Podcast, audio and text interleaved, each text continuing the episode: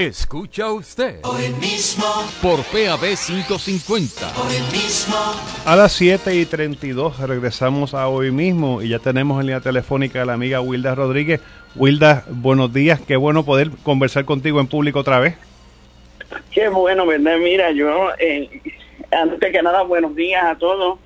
Y gracias, gracias por esperar con paciencia este regreso. No tenía como que me siento rara porque es la primera vez que regreso a este espacio sin Joselía y, y eso todavía a mí me cuesta mucho internalizarlo. Yo no sé, yo no sé cómo tú lo has podido agregar, pero a mí me cuesta mucho todavía internalizarlo. Me, me, no sé, no sé, yo creo que, que para todos es bien duro, bien difícil, porque como que esto no se esperaba a punto. Así es. ¿Cómo está tu salud, Wilda? Mucha gente me pregunta, siempre me preguntan, ¿cuándo regresa Wilda? Y a paso seguido me dicen, ¿cómo sigue? Cuéntanos. Pues mira, una de las cosas que, la, otra cosa que me hace sentir un poco rara es porque regreso.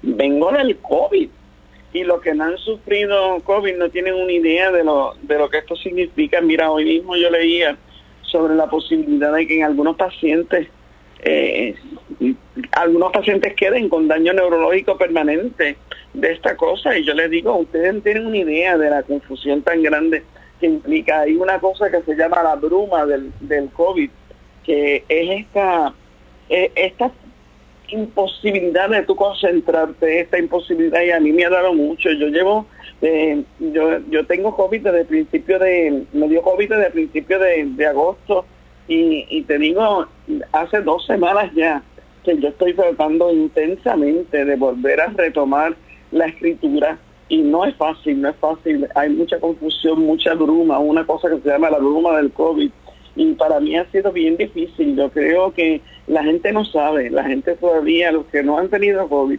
todavía no saben lo que significa esto, es una angustia terrible.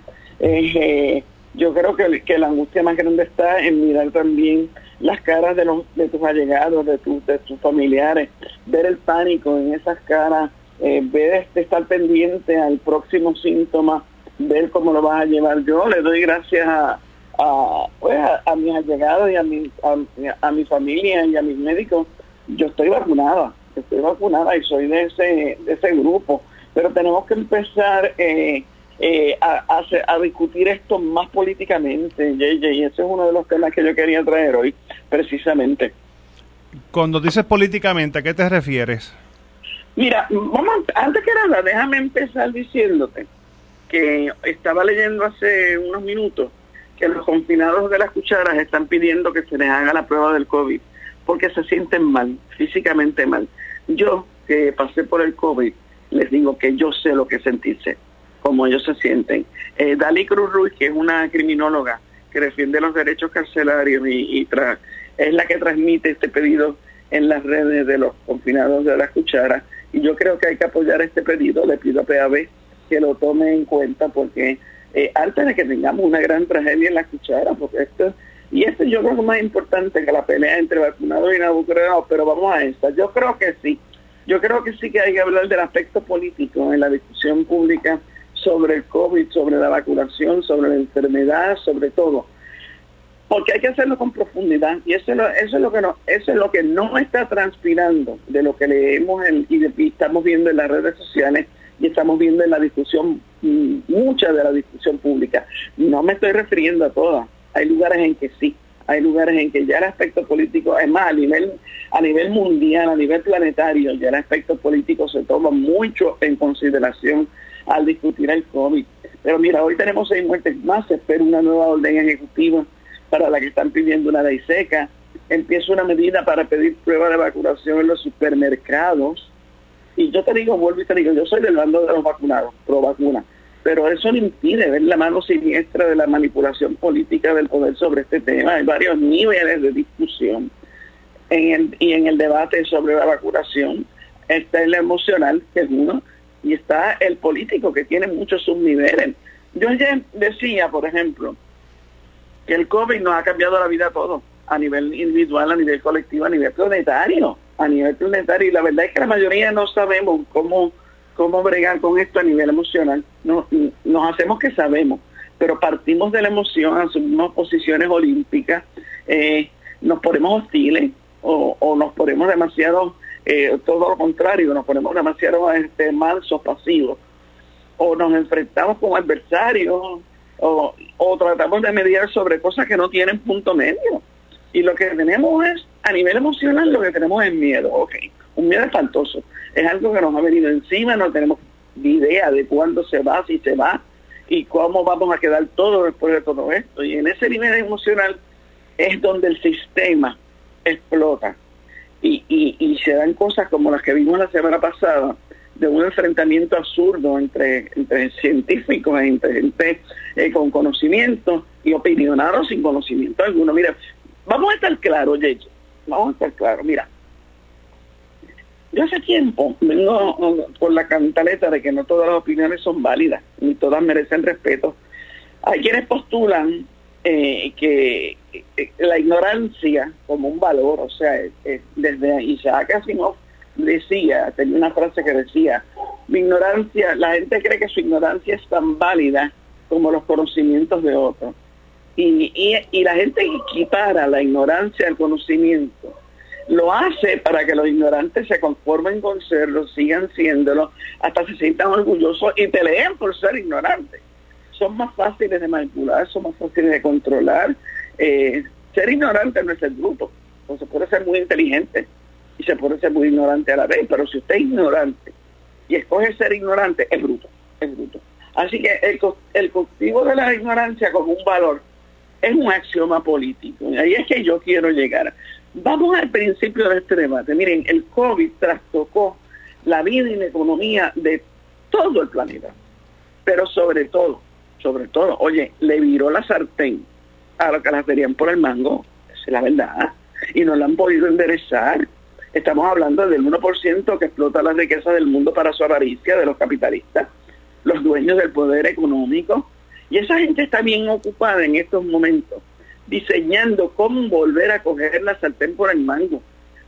Y para hacerlo, tienen que recurrir a estrategias de control de masa, y una de las más exitosas es ponerlas a pelear. Eso es así. Por eso es que ustedes ven a los cómplices del sistema provocando discusiones entre científicos y fanáticos sobre la vacunación. Y eso lo vemos y le damos paso como eh, eh, y, nos ponemos a favor de uno o a favor de otro y lo discutimos, lo discutimos como si se tratara de algo normal. No, no es algo normal, no es algo normal. La discusión entre gente que sí tiene los elementos científicos a su favor para discutir esto y los otros que lo que tienen es una opinión, no es normal ni es aceptable. Entonces viene eh, la confusión ideológica de los tiempos, que ya existía antes del COVID, pero que ahora eh, se, ha exacerbado de una manera exponencial, vertiginosa. Y es la confusión que también está provocando el poder para mantener el control.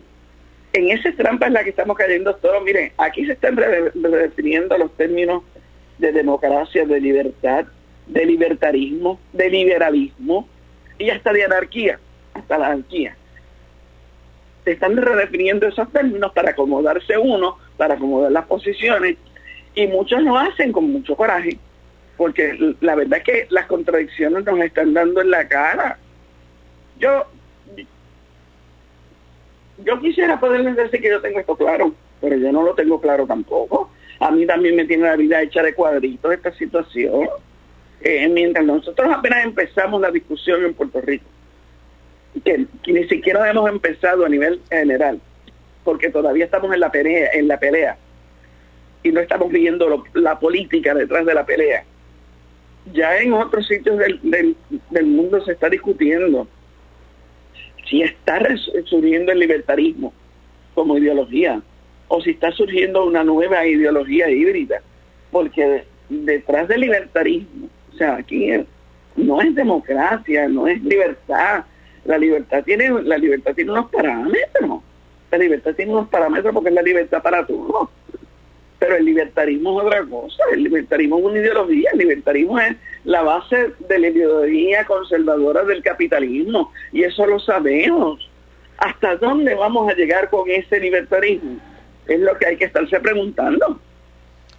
Willa, te pregunto, ¿ese libertarismo es, es, es home, lo que dicen allá en inglés, homegrown, o estamos copiando lo de lo que vemos allá en los Estados Unidos?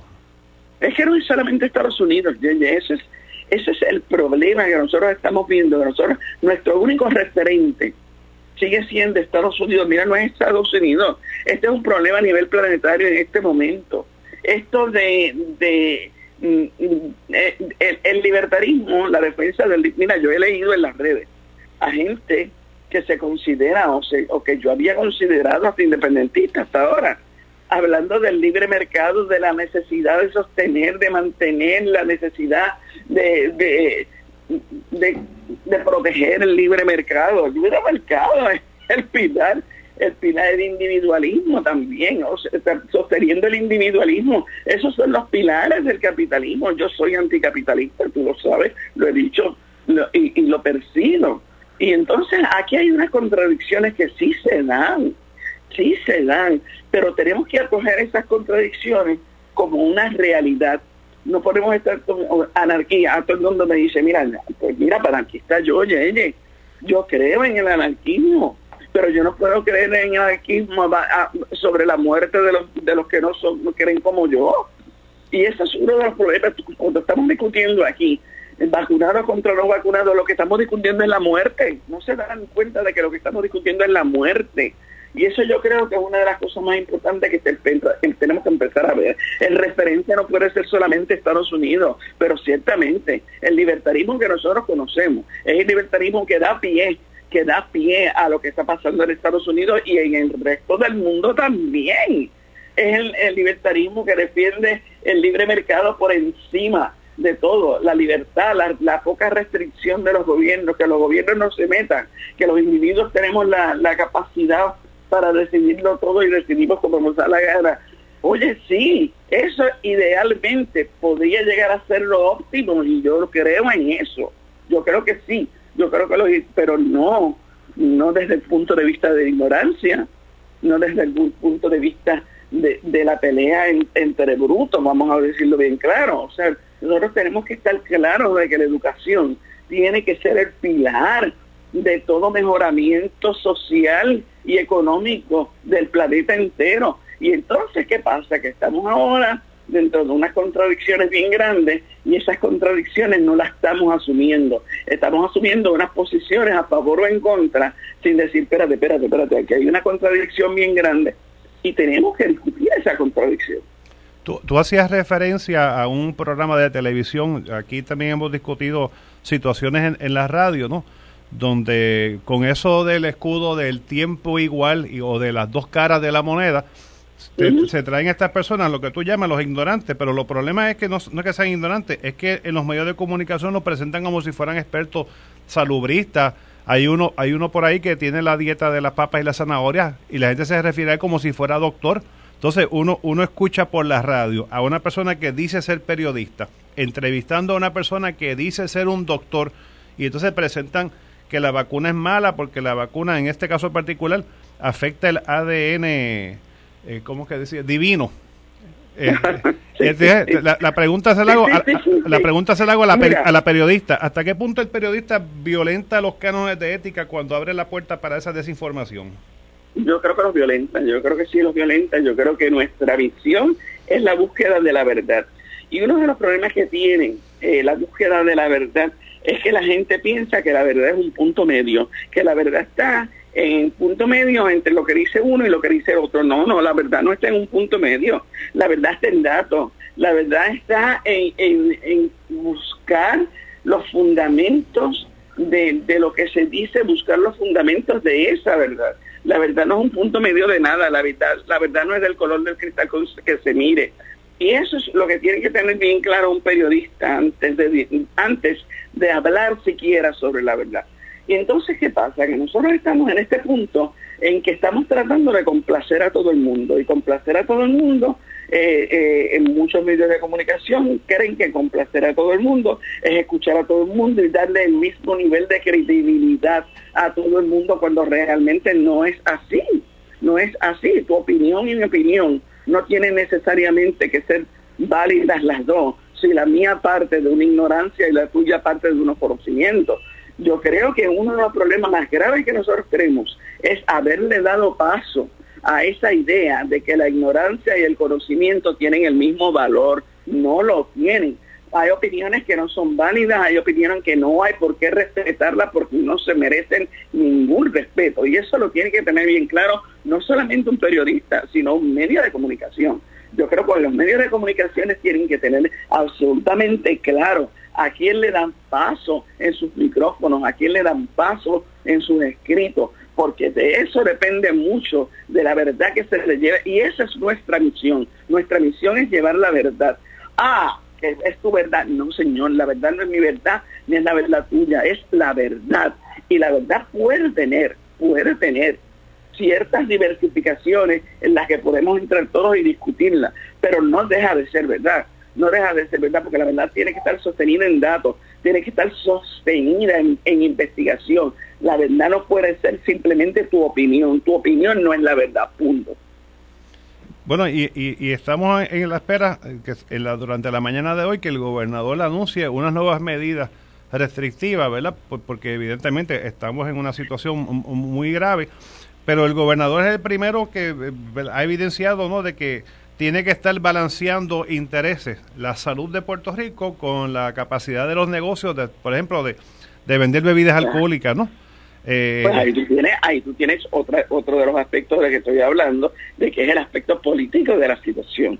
O sea, estamos hablando de un gobernador que es capitalista, estamos hablando de un gobernador que, que cree en eso, el gobernador cree en la ideología capitalista y la ideología capitalista habla del libre mercado, en la ideología capitalista habla del individualismo, pero al mismo tiempo entonces él tiene que mantener un supuesto balance que no lo está manteniendo que no lo está manteniendo entre esa ideología capitalista y en una realidad que tiene un pueblo donde está, hoy murieron seis más. Hoy los, hospitales están casi llenos. Y entonces, ¿qué pasa? Porque tenemos eh, esta situación en que eh, eh, un día se pone bien, bien restrictivo y al otro día suelta. ¿Por qué? Porque está jugando, esto es un juego que tienen con la situación, porque no saben mientras tanto los que llevan el poder, porque eh, eh, este señor es un capataz del, del, del, del, poder real y es un capataz colonial, vamos, pero realmente el poder real está buscando la manera de coger de nuevo la sartén por el mango a nivel de la economía mundial. Y para coger de nuevo la sartén por el mango tiene que diseñar unas nuevas estrategias. Y para diseñar unas nuevas estrategias tienen que mantener a la gente entretenida, así como lo están haciendo. Y yo te digo sinceramente, nosotros, oye, eh, estamos hoy, por ejemplo, se está hablando de impedirle a los no vacunados comprar el supermercado. ¿En serio? ¿En serio? Oye, se está hablando de no atenderlos en los hospitales. Yo puedo entender que un médico en su oficina privada ponga unas normas para proteger a sus pacientes vacunados. Un médico que atiende viejitos, por ejemplo. Oye, le entiendo perfectamente que diga aquí no puede entrar nada más que vacunado, porque la mayoría de mis pacientes son viejitos, la mayoría de mis pacientes yo los tengo que proteger, yo lo entiendo, pero un hospital no puede discriminar a rajatabla contra pacientes que no saben por qué razón se vacunan o no se vacunan.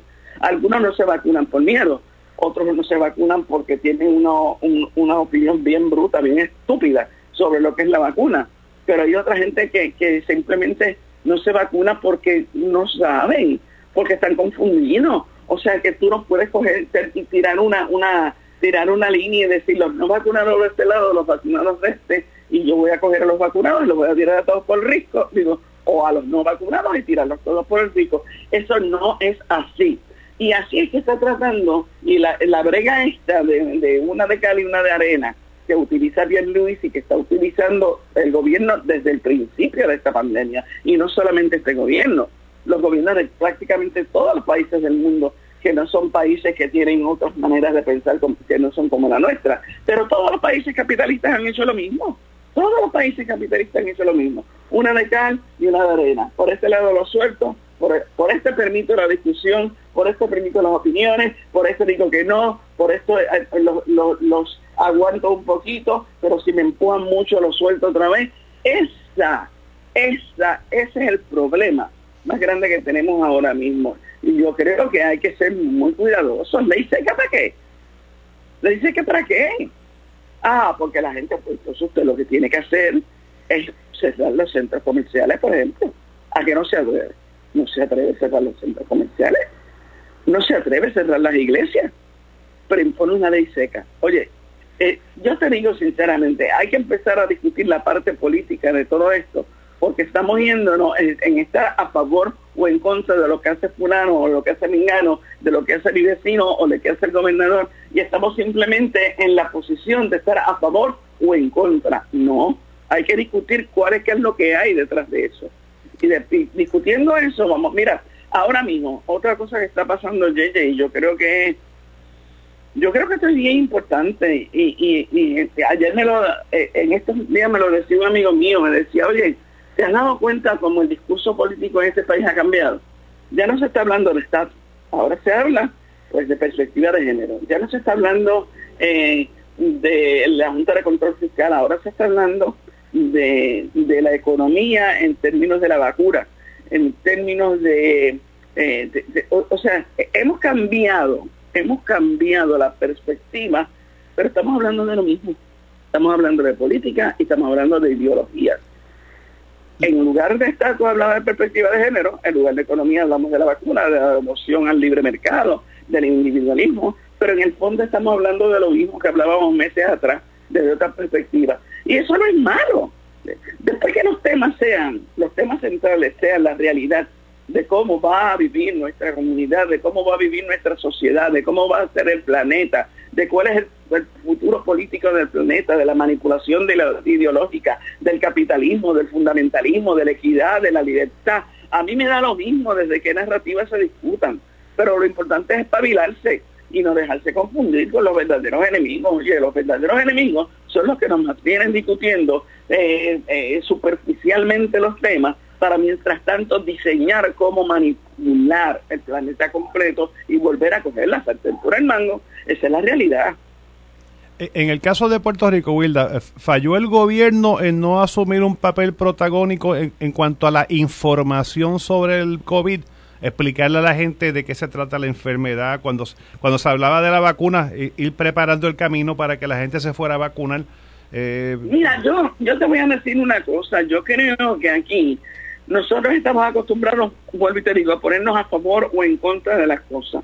Yo creo que aquí el gobierno falló en un montón de cosas, pero hubo otras que trató de hacerlas bien y hubo otras que las hizo bien. Nosotros podíamos estar peor. Nosotros podíamos estar mucho peor de lo que estamos.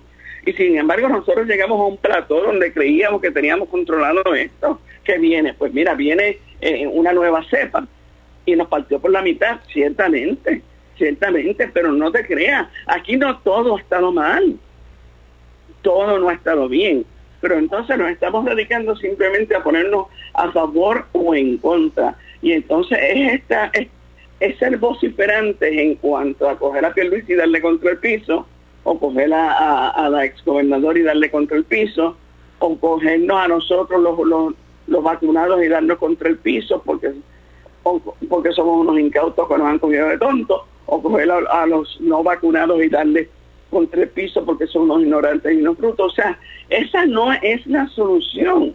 Hay cosas que funcionan, hay cosas que no funcionan, hay cosas que han funcionado y hay cosas que no han funcionado. Lo primero que no nos funcionó a nosotros fue la medición de la enfermedad a principio y eso lo sabíamos todo. Eso lo sabíamos, eso estuvo mal. Sin embargo, cerrar prácticamente el país a principio, oye, fue una buena medida, fue una buena medida y funcionó. Si va a funcionar ahora, yo mira, yo dudo mucho que a estas alturas vaya a funcionar porque ya la, la polarización del tema es tal que ya la gente no está haciendo caso. Tú puedes cerrar un chinchorro aquí y te van a abrir otro en la cinsora. Yo creo que ya esto pasó de estarse poniendo a favor o en contra o de estar tomando medidas drásticas que no sean medidas reales. Ahora, si tú me tomas medidas reales y me dices, miren señores, por esta semana ya esto se pasó, estas próximas dos semanas se van a cerrar aquí las iglesias, se van a cerrar aquí los, los, los, los, los centros comerciales y se va a cerrar aquí todo por dos semanas, pues chévere. Pero si van a cerrar uno y van a dejar otros abiertos, si le van a impedir beber a uno y van a permitir que otros beban, si le van a impedir eh, a unos reunirse y a otros le van a permitir que se reúnan. Pues mira, eso no va a funcionar, no funcionó, no está funcionando y no va a funcionar en ninguna parte del mundo. Pero no es cuestión de ponerse a favor o en contra, es cuestión de empujar hacia una mejor equidad de cuáles son las medidas. Y esa equidad no, no se, no, esa equidad no se logra vociferando, se, se logra organizándose y eso es lo que yo no estoy viendo. Aquí no hay una organización, ni siquiera en la legislatura, donde debería estar, porque para eso se eligieron. Aquí no hay una organización para enfrentarse al gobierno y decir, esto es lo que hay que hacer. Bueno, habría quien, habría quien plantea que, que, tampoco hay ejemplos, porque hace unas semanas atrás el gobernador decía que la gente usara la mascarilla, pero apareció él junto con su hermana y con el alcalde de San Juan en algo que se llama el distrito T-Mobile o algo así, y estaban todos estaban todos sin mascarilla, entonces uno piensa, o sea, ¿qué, qué, qué tan mala puede ser la crisis? Puede decir algún televidente, si está el gobernador ahí sin mascarilla, como si nada, en una fiesta. te digo, por eso te digo que las medidas del gobernador son del gobernador, de Pierluisi, del capataz del imperio, porque es lo que es. Y a mí no me da ni ningún miedo hablar así, el que no le guste, que no me escuche, punto.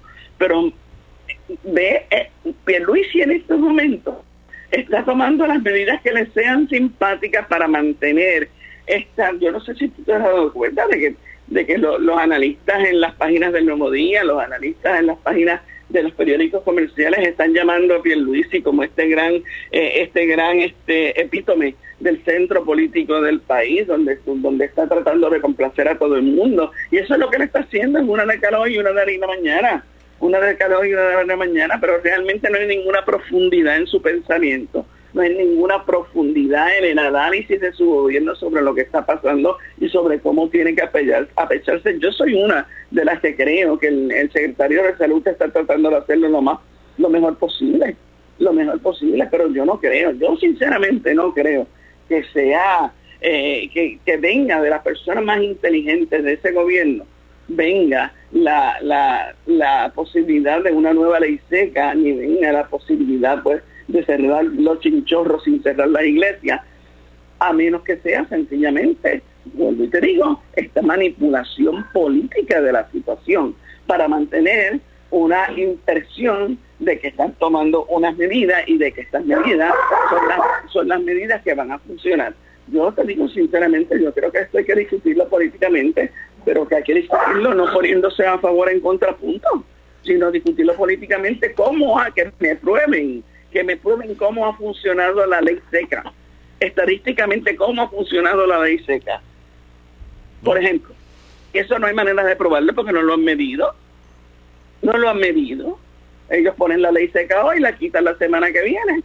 Pero nadie sabe si funcionó o no funcionó.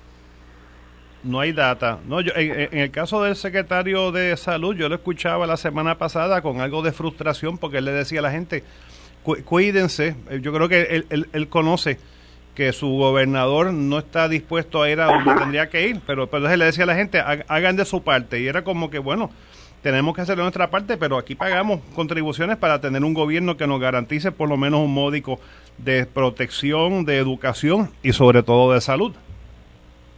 Sí, ¿no? Y no solamente eso, mira, yo te digo, tú vas a un sitio, yo, ah, o sea, nosotros tenemos que tomarnos el sentido común, hay una cosa que se llama el sentido común, y yo creo que las personas con más inteligencia en este país y con, más preparación, no digamos solamente inteligencia, porque vuelvo y te digo, ser, ser, ser inteligente no tiene que ver nada con la ignorancia, pero la gente que tiene más conocimientos en el país está volviendo a lavarse las manos, está volviendo a usar la mascarilla eh, adecuadamente, porque déjame decirte que aquí la mascarilla no se usaba adecuadamente en un montón de casos. Usaban la misma mascarilla, la ponían en el carro y esa era la misma mascarilla que usaban por una semana completa. O sea, usar la mascarilla como se debe, lavarse las manos como se debe. Cuando tú entras a un sitio que te tomen la temperatura, que te den un, un, eh, eh, un eh, desinfectante para las manos, todo este tipo de cosas, todas estas medidas están volviendo a tomarse por las personas más conscientes en el país y eso es lo que hay que extender en el país. Hay que extenderlo porque nosotros no sabemos dónde va a parar esto. Yo ahora mismo estoy, yo, yo ahora mismo que acabo de pasar por el Delta, yo estoy pensando, oye, ¿y si viene una cepa y me coge, oye, me tumba y me mata. Esa sí que me mata, porque esta casi me lleva, esta casi me lleva. O sea que realmente nosotros tenemos que estar bien conscientes de que hay cosas que están fuera de nuestro control, pero las que están en nuestro control son las que debemos estar eh, los los más los que más sabemos un poquito de esta cosa, pero son los que tenemos que estar dándole adelante con esto y no tengamos miedo de pararnos en un sitio y decir, mira, mantén la distancia conmigo, aunque la otra persona se moleste. Si se molesta hasta seis pies, no te va a llegar la galleta, punto. A seis pies que no te va a llegar el puño. Pero tienes que decirlo, mantente a seis pies. Eh, espérate, espérate, si no tienes mascarilla, no te me acerques. O sea, tienen, tienen, tenemos que tomar en nuestras manos la protección de cada una de nosotros y lo de los nuestros. Yo creo en la vacuna. Yo creo que hay que vacunarse. Pero si, si, si para, para convencerte a ti de la vacuna tengo que entrarte a galleta, yo no voy a hacer eso. Yo no voy a hacer eso. Yo entonces prefiero decirte no te me acerques. No te me acerques. Así, pero, pero tenemos tenemos que los que los que estamos más conscientes tenemos que coger nosotros nosotros tenemos que coger la iniciativa y tenemos que coger el, ser preponderantes en esto ir adelante eh, haciéndole ver a los demás que realmente esta es la única forma porque no sabemos a dónde va a llegar esto ese es uno de los miedos más grandes Yeye Aquí no sabemos si viene otra cepa, aquí no sabemos si esto se va a poder detener, si no se va a poder detener, si va a venir otras cosas. Hay gente que está hablando de que posiblemente sea una generación completa. O sea, si uno se pone a leer todo lo que se está escribiendo a nivel planetario, si se sale un poco de Facebook y si se sale un poco de, Twitter y se pone a leer lo que está escribiéndose a nivel planetario científicamente sobre esto, ahora mismo hay mucha incertidumbre, ahora mismo no se sabe, hay gente, hay científicos que están diciendo que posiblemente tarde toda una generación en salir de la crisis en que nos ha metido el COVID-19. O una generación. Cuando estamos hablando de una generación, estamos hablando de 20 años. Oye, eh, estamos hablando eh, hay gente que también está diciendo lo que te dije al principio. que, ahora que se está viendo si puede haber un daño neurológico permanente en algunos pacientes de COVID. Oye, eso es un problema que no lo vamos a resolver de aquí a mañana ni con la ley seca ni con ninguna ley. O sea, tenemos que tener ya, tenemos que estar mirando esta pandemia desde otros puntos de vista. Entonces tenemos que estar mirando de quiénes la tenemos que estar mirando. Mira, pues lo que sabemos un poquito más no nos ponemos poner lo que sabemos un poquito más, no nos ponemos poner en la de estoy a favor, estoy en contra y se acabó. Y te caigo encima si estoy en tu contra, en contra tuya, y tú me caes encima si tú estás en mi contra y vamos a pelear. No, no. Yo sé que no, no vacunados son mis adversarios, pero yo no los voy a matar para poderme quedar con el canto. No, eso no puede ser así. Nosotros tenemos que buscar la manera de llevar el liderato de los que realmente creen los que creemos que tenemos la, la, verdad del lado de nosotros, tenemos que buscar la manera de llevar el liderato en el país para que los demás nos sigan. Y eso no se hace entrando la galleta a nadie. Wilda, eh, qué chévere poder eh, hablar contigo por aquí, por este espacio. Eh, bienvenida. Qué bien. Bienvenida. gracias, gracias. Aquí estaremos todos los lunes, ahora sin José Lía, pero yo sé que José Lía nos está... No, o sea, acuérdate, yo soy espiritista, así que yo sé que él está por ahí dándonos la vuelta y velando que no se nos vaya la mano. Así es. Que tengas un bonito día y una bonita semana. Igualmente, ya hasta el lunes próximo. Escuchaban a la periodista Wilda Rodríguez en su acostumbrado comentario.